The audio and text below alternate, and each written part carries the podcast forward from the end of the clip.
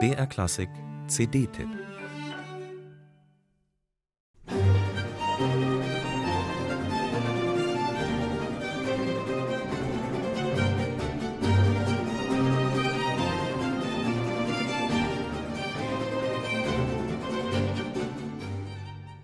Igor Strawinski wird das etwas boshafte Bonmot zugeschrieben, Antonio Vivaldi habe ein und dasselbe Konzert 500 Mal komponiert.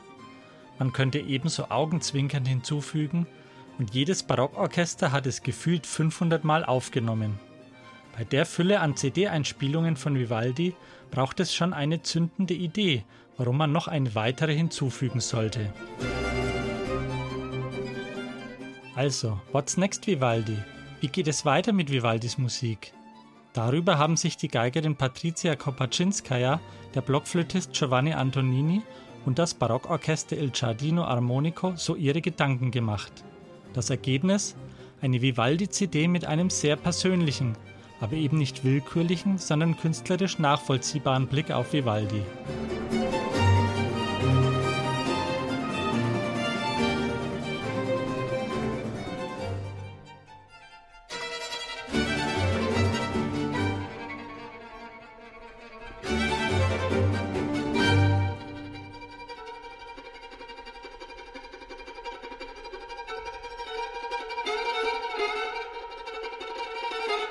Wie ein Schlag und eine Droge sei es gewesen, erinnert sich Patricia Kopaczynskaja, als sie das erste Mal Il Giardino Armonico hörte.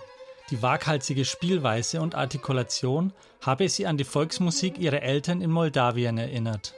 Und diese Reminiszenz wirft sie immer wieder ein, etwa hier im zweiten Satz des Konzerts Il Grosso Mogul, der bei Kopaczynskaja rein durch die Ornamentik ohne eine Note von Vivaldi zu ändern, plötzlich klingt wie beim Primas einer Roma-Kapelle.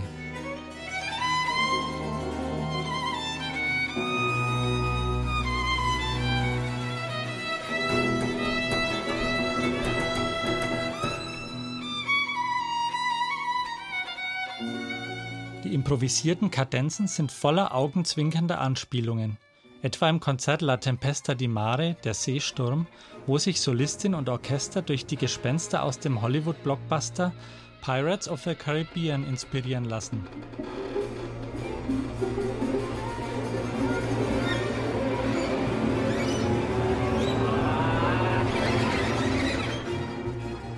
Ein Fingerzeig, dass jede Interpretin, jeder Interpret, und seien sie noch so historisch informiert, in ihrer unmittelbaren Gegenwart verwurzelt sind, ob sie wollen oder nicht. Apropos Gegenwart. Zwischen Vivaldis Konzerten bilden fünf Stücke von zeitgenössischen italienischen Komponisten eine weitere Brücke in unsere Zeit. Die Bandbreite reicht von weltmusikalisch angehauchtem Crossover bei Giovanni Solima über das postmoderne Spiel mit der barocken Virtuosität bei Luca Francesconi bis hin zu intensiven Klangflächen bei Simone Movio.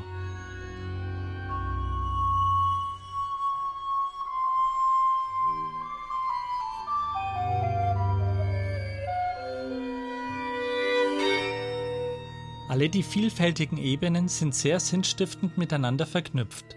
Die Dramaturgie wirkt wie aus einem Guss und lebt dennoch vor allem von den effektvoll eingesetzten Kontrasten. What's Next Vivaldi? Patricia Kopaczynskaja, Giovanni Antonini und Il Giardino Armonico haben eine Idee davon, was uns Vivaldi auch nach 300 Jahren noch zu sagen vermag.